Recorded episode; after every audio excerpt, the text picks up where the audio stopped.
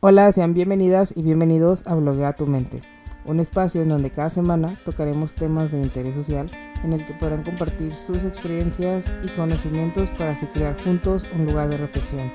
Yo soy Daniela Guerrero, psicóloga clínica especialista en la atención de personas adultas y el día de hoy continuamos con el especial mensual sobre el autocuidado. Antes de comenzar les envío un gran saludo, me da muchísimo gusto poder compartir con ustedes una semana más eh, ya se me hacía que no llegaba, amigos. Es que tuve una... Pues no sé si fue gripa, si fue infección en la garganta, si fue COVID, no lo sé. Pero también sí me fue bastante mal algunos días. Que ya ahorita, de hecho si escuchan esta voz aguardientosa todavía me cala la garganta. Y si, si notan algún corte extraño a través del episodio, discúlpenme. Probablemente fue porque tosí. Pero espero que ustedes se encuentren muy bien. Asimismo les recuerdo y les invito a que se den una vuelta por el programa. Hemos tenido temas y personas invitadas muy interesantes, muy increíbles, que de una forma dinámica y sobre todo neutral nos han ayudado a través de estos conocimientos y experiencia a crear nuestra propia reflexión. La verdad es que este especial no se queda atrás, como se mencionó en el episodio anterior en el cual ya vimos qué es el autocuidado, algunos pasos para lograr esta práctica, eh, incluso se brindaron algunos ejemplos. El día de hoy hablaremos de un tema diferente pero muy ligado a dicho concepto. Si bien el autocuidado es un tema individual y único en cada persona, es verdad que a veces, perdón, eh, cargamos con algunas expectativas que la sociedad, familia, amigos, nos ponen en la espalda. ¿Para qué? Para lograr ese o diversos objetivos en la vida. Les voy a poner un ejemplo. Antes, eh, ¿cuál era la, la carrera o la profesión que todo el mundo quería tener en su familia? Algún individuo que estudiara medicina. ¿Por qué? Pues porque si estudias medicina ya tenías la vida resuelta, porque incluso la familia ya tenía la vida resuelta. ¿Por qué? Porque hay dinero, ¿por qué? Porque todo el mundo se puede enfermar, entonces nunca va a faltar clientes. Porque no solamente eso, si estudias medicina puedes entrar al IMSS o al ISTE o a alguna institución de gobierno que ya tienes resuelta la vida por la base y por prestaciones y bla bla bla, ¿no? Y pues mucha gente pues era como de, ah, pues a mí me toca, ¿no? O supuestamente, y entre comillas, yo quiero estudiar eso. Hoy en día con las redes sociales pasa también mucho que niñas y niños pues desde muy pequeños pues ya se perfilan a querer ser influencers, streamers, eh, streamers de gaming, de lo que sea. Entonces, eh, en este sentido, pues debemos niños, niñas que desde muy pequeños ya tienen sus canales de YouTube, que ya tienen sus cuentas en Facebook, que ya tienen sus cuentas en TikTok, etcétera. Y están ahora sí como que ya inmersos hasta cierto punto en un mundo más o menos adulto. ¿Por qué? Pues porque tengo que crear contenido. ¿Por qué? Porque tengo que hacer esto. ¿Por qué? Porque tengo que subir tantas historias. A lo mejor no lo ven tanto así como un trabajo, pero sí he visto que en muchas ocasiones y pues gente que conozco muy cercana, incluso mi familia, como de ya se ven en miras de hacer eso. ¿Por qué? Porque es lo que la sociedad me está marcando que es el éxito, el ser reconocido, el tener fama, el tener dinero. Y en realidad esto ha sido desde pues bastantes años atrás, esto no es nuevo. Sin embargo, estas, estas cargas se vuelven creencias y se vuelven necesidades. Y ante estas necesidades, una característica obligada es la inteligencia. Sin embargo, tú, persona que estás escuchando esto, ¿Sabes a qué se refiere este término? Personalmente a mí me enseñaron que si sabía matemáticas, física, cálculo, memorizaba algo rápido o sacaba buenas calificaciones era muy inteligente. Si no, era una persona burra. Sí, al menos en la primaria aún me tocó como muy arraigada esta definición. Incluso en mi primaria todavía existían como este castigo de ponte en la esquina y te ponían unas orejas de burro y de esta parte, ¿no? Y es que también a lo largo de los años, la verdad, tengo 26 años. En dos semanas cumpliré 27. Pero en mis 26, 27 años La verdad es que sí he escuchado que pues que nombran a una persona como muy inteligente si se dedica o se le facilita las materias cuantitativas, si estudia matemáticas, si en su carrera ven mucha este cálculo, si estudió física, si es ingeniero, si es ingeniera, no sé, o sea, algo que tenga que ver con esta eh, inteligencia lógico-matemática, entonces es como, wow. Y ahora bien, a decir verdad, dentro del área de la psicología, el término inteligencia ha sido un tanto controversial y discutido. Sin embargo, aún es tiempo que no hay una definición única y fija. Pero comúnmente se menciona como un conjunto de habilidades cognitivas o facultades mentales que nos permite procesar pues todo lo que nos rodea y cómo reaccionamos a ello. Se sabe que toma algunos aspectos importantes como lo son el aprendizaje, es decir, cómo el individuo adquiere, retiene y utiliza el conocimiento en su entorno, así también como la identificación de problemas, es decir, cómo la persona deben ser capaces de reconocer los posibles problemas en el entorno y de identificar pues cuáles se deben abordar, ya sea de manera inmediata o tal vez algunos no, pero identificar dónde puede surgir un problema o qué problemas ya surgieron.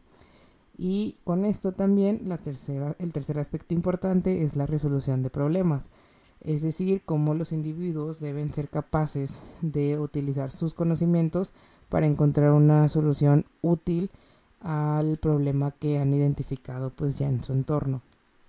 Esos son tres aspectos muy importantes. Y esto es capaz de realizarse y hasta cierto punto evaluarse por medio de las habilidades mentales como son la memoria, atención, lógica, razonamiento, lenguaje, etc. De hecho, pues en psicología tenemos lo que son pruebas psicológicas para medir inteligencia. Ahora bien, como mencionamos antes, por bastante tiempo la inteligencia se medía por medio de las habilidades lógico-matemáticas. Sin embargo, a principios de los años 80, el psicólogo Howard Gardner descubrió, después de su trabajo e investigación con personas que habían tenido algún daño cerebral y niños de distintas procedencias y con distintas habilidades, que no existía solamente una manera de ser inteligentes, ni de probar la inteligencia, sino que al contrario de lo que se creía, existían inteligencias múltiples y con ello Gardner creó una teoría con dicho nombre, es decir, la teoría de inteligencias múltiples. Para entender mejor este concepto y el descubrimiento de Gardner debemos que tener en cuenta que el cerebro humano se divide en dos partes, llamadas hemisferios, uno del lado derecho y el otro del lado izquierdo. Dichos hemisferios controlan cada uno una parte del cuerpo, es decir, el hemisferio derecho controla la parte izquierda del cuerpo y el izquierdo la parte derecha.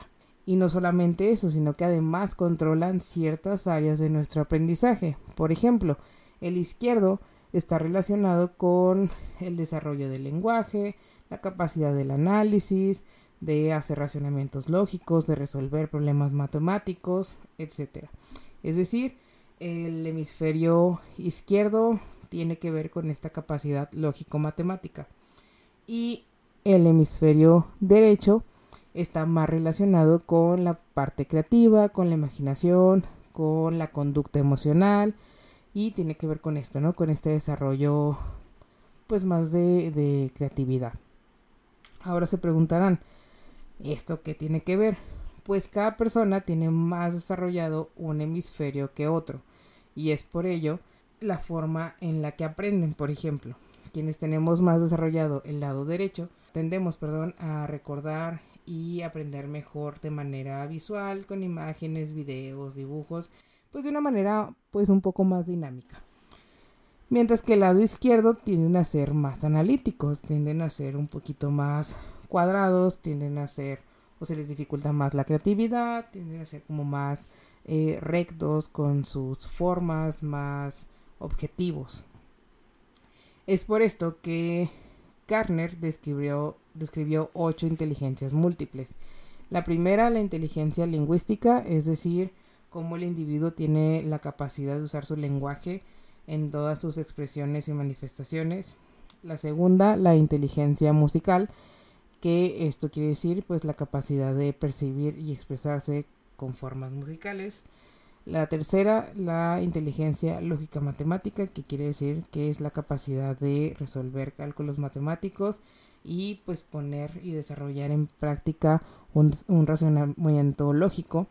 La cuarta, la inteligencia corporal kinestésica, que pues es la capacidad para expresar ideas, sentimientos, pues con el cuerpo.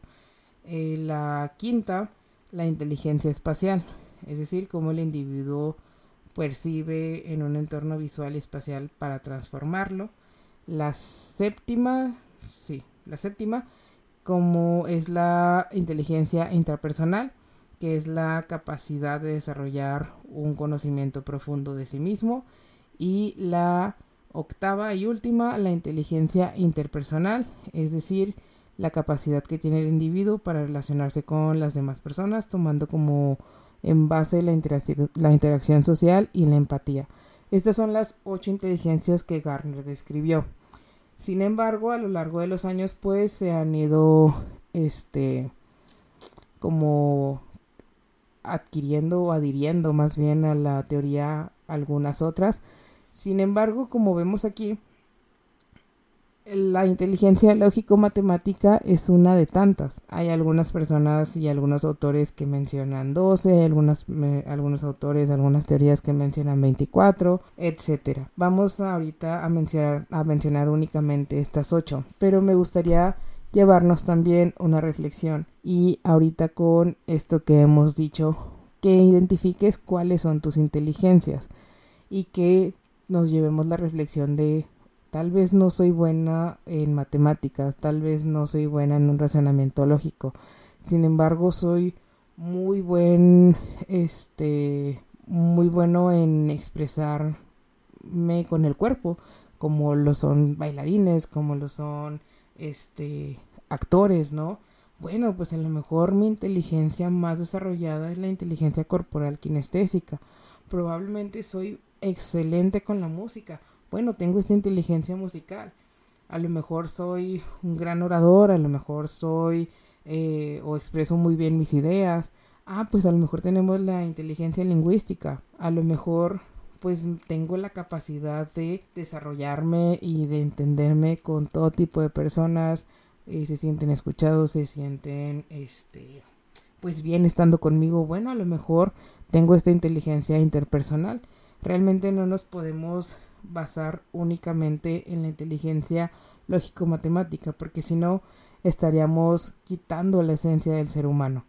Entonces, ¿por qué ligar este tema con el auto eh, perdón, con el autocuidado? Porque realmente cuando somos capaces de identificar la forma en la que aprendemos, cuando somos capaces de identificar la forma en la que yo me puedo desarrollar mejor, también ahí podemos tener un punto bueno y decir, a ver, pues, ¿qué es lo que necesito? A lo mejor toda mi vida, con estas cargas que ya mencionaba, pues ser ingeniero vivo en el norte, las maquilas, las empresas, pues son lo que más rifan para acá. Entonces, pues para tener un buen trabajo, para tener un buen dinero, pues entonces, pues tengo que ser ingeniero, ingeniera. Ok, pero no soy tan buena, entonces pues bueno, quiero dinero, quiero comer, pues entonces estudio eso. Pero a lo mejor lo que a mí me llama mucho más es la música, o me llama mucho más el arte, o me llama mucho más la actuación, ¿no? O la danza. Pues a lo mejor ahí, pues sí, tal vez la inteligencia lógico-matemática la teníamos que desarrollar por mi carrera, pero probablemente la que ya teníamos desarrollada y el hemisferio que tenemos más desarrollado pues es el derecho. Entonces puedo ser mucho más abierta, entonces me llama la atención las artes, entonces me llama la atención la creatividad. Y si podemos también, en lugar de enfocar todas mis fuerzas en desarrollar esta inteligencia lógico-matemática, que ojo, no estoy diciendo que no es importante, pero qué tal si pongo todas mis fuerzas en una que ya tengo desarrollada. Probablemente también llegaría a un éxito y probablemente me gustaría más, ¿no? Entonces les invito a crear sus propias conclusiones, a crear su propio autoanálisis y decir, a ver, pues a lo mejor a mí no me gustaba esto. Ya estoy en el camino y si lo quieren seguir haciendo, adelante. Pero para también tener un autocuidado necesitamos tener un autoconocimiento. Y empezando desde aquí lo podemos lograr. Identificando cómo aprendemos, identificamos qué es lo que más me gusta, identificando qué es lo que estoy haciendo también con, con mi vida, ¿no? Esta semana, el día jueves, vamos a tener un live en TikTok teniendo como eh, una actividad en donde podemos ir identificando estas eh, necesidades. Entonces, si gustan acompañarme, va a ser alrededor de, de, la noche, alrededor de las 8 de la noche, hora centro de México. Así que les espero ahí. Y pues este ha sido todo por el día de hoy. Realmente tómense un momento y analícense. No siempre tenemos a lo mejor el tiempo, pero si tú lo tienes en este momento que estás escuchando este episodio, tómense un momento. ¿Qué es lo que me gusta? ¿Cómo aprendo?